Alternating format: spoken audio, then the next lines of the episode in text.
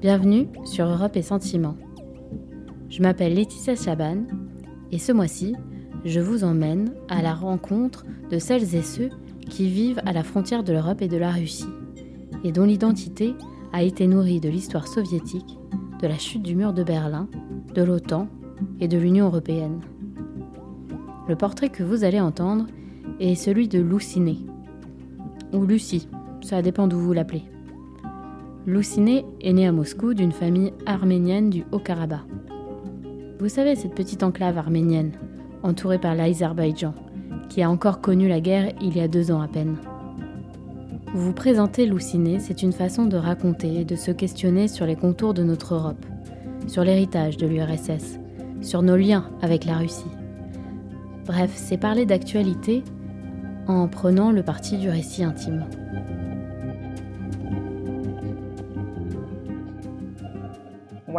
Depuis que je suis née, chaque année, je passe l'été dans le Haut-Karabakh. Le Haut-Karabakh, petit comme un département français, l'URSS a décidé en 1921 d'attribuer cette enclave chrétienne à l'Azerbaïdjan, pays musulman. Mais la population de ces territoires montagneux est majoritairement arménienne, à force de tensions, les nationalismes se réveillent et en février 1988, un million de personnes manifestent à Erevan pour le rattachement du Karabakh à l'Arménie. Deux jours plus tard, des dizaines d'Arméniens sont massacrés dans un pogrom à Sumgait en Azerbaïdjan. C'est le début d'un engrenage sanglant, une guerre ethnique qui mènera 400 000 Arméniens et 800 000 Azéris à être déplacés, réfugiés pour éviter les massacres. Vous écoutez le portrait de Louciné, partie 1. De la Russie au Haut-Karabakh, de Lucie à Louciné. Bonne écoute.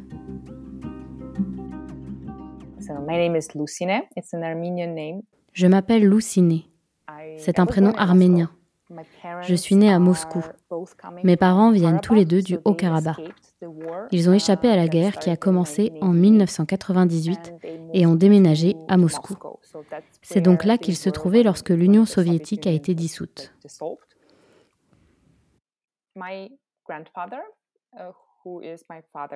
Mon grand-père, uh, le père de mon père, uh, était rédacteur en chef d'un journal très connu au Karabakh. Il avait une certaine influence. C'était un journaliste très connu, très critique aussi. Et je pense que c'était son idée d'envoyer ses deux enfants en Russie pour y terminer leurs études. Mon père et ma tante, donc. Il les a envoyés tous les deux en Russie pour étudier à l'université. Et c'est comme ça qu'ils ont fini. C'était avant la guerre. Ils sont allés étudier en Russie et quand la guerre a éclaté, ils étaient là-bas. Ils se sont donc retrouvés en Russie, mais mon père a décidé de revenir. Il voulait faire la guerre. C'était pour ça qu'il a en quelque sorte abandonné ses études.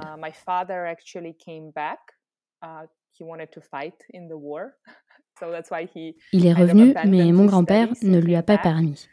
Il lui a dit qu'au lieu d'aller faire la guerre, il devait se marier, épouser ma mère. Parce qu'ils étaient déjà... Il y avait une sorte de relation déjà établie à l'époque, parce que nos familles, enfin leurs familles, étaient de très bons amis.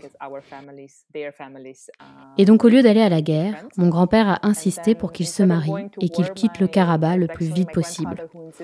Et donc, oui, ils se sont mariés pendant la guerre.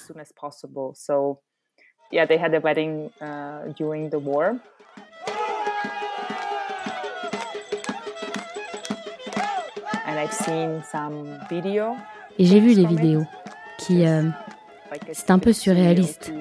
Vous pouvez voir des gens heureux et en arrière-plan, vous entendez les bombes. Ce qui est, je ne sais pas, inimaginable aujourd'hui.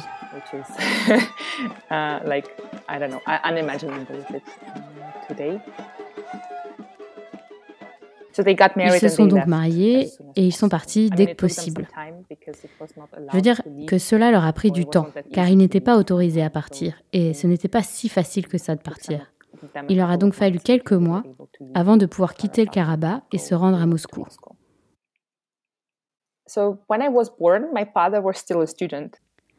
Quand je suis née, mon père était encore étudiant. Je suis née en 1994. Mes parents vivaient alors dans un dortoir pour étudiants. C'était des dortoirs réservés aux familles. Donc il y avait des étudiants de l'université de mon père qui était une université d'ingénieurs. Il y avait des familles qui vivaient dans ce bloc et je m'en souviens comme d'une période très joyeuse parce qu'il y avait beaucoup d'enfants et beaucoup d'enfants d'horizons différents, pas seulement russes.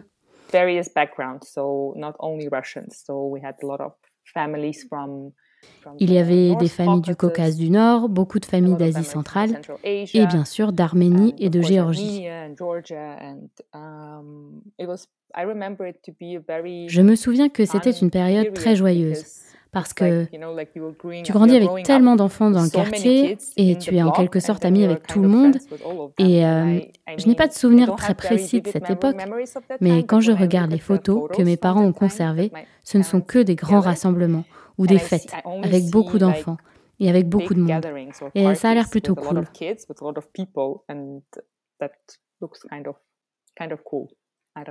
Et je pense que cela a probablement influencé ma personnalité parce que j'aime vraiment être entourée de gens et j'aime vraiment créer des liens.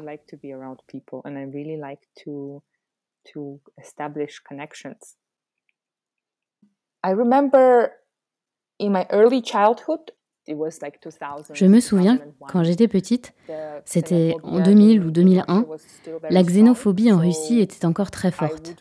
J'avais le sentiment que je n'étais pas russe.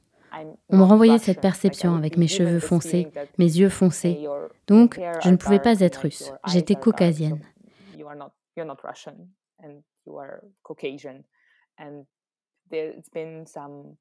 Et puis il y a eu des insultes à l'encontre de... Disons, quand ma mère et moi marchions dans la rue, quelqu'un nous criait cette insulte très particulière en russe, adressée uniquement aux Caucasiens.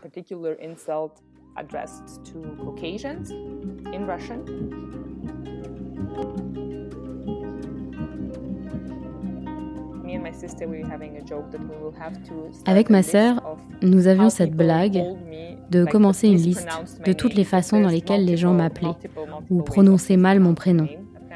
Car il existe apparemment de multiples, multiples façons de mal prononcer mon prénom. Et nous avons commencé à en rire, à nous souvenir des moments les plus drôles. À un moment donné, il est devenu plus facile de simplement dire Lucie, parce qu'il existe un prénom comme celui-là en Russie. C'est le diminutif pour Ludmila, et en cours ça fait Lucia. Et c'est ainsi que j'ai été appelée à l'école et par mes amis, Lucia. Si vous le traduisez en anglais, c'est Lucie. Et c'est plus ou moins resté, et pendant longtemps, c'était OK pour moi de m'appeler Lucie. Et ça l'est encore. Mais je pense que ce n'est que récemment que j'ai commencé à adopter mon vrai prénom. Avant, à chaque fois que je faisais connaissance avec une nouvelle personne et qu'on me demandait comment t'appelles-tu, je disais Lucie, simplement parce que c'était plus facile et que tout le monde connaît Lucie. Ça va, ce n'est pas un nom compliqué. Mais quand tu dis Lucine, ça engendre beaucoup de questions supplémentaires. Tu peux répéter s'il te plaît D'où vient ce nom Et puis vous devez expliquer quel est ce nom. Et parfois, uh, je ne suis pas prête à aller plus loin. Et c'est pourquoi Lucie est mon... C'est un prénom rassurant. Mais je pense, ayant récemment eu une uh, conversation intérieure avec moi-même, que je devrais peut-être... Oui, je me suis dit, je m'appelle Lucine. C'est un nom arménien. Je devrais l'utiliser. Ce n'est pas que je ne l'aime pas et je devrais l'utiliser davantage et peut-être laisser les gens me poser des questions s'ils le souhaitent. Mais sachez simplement que je suis Luciné.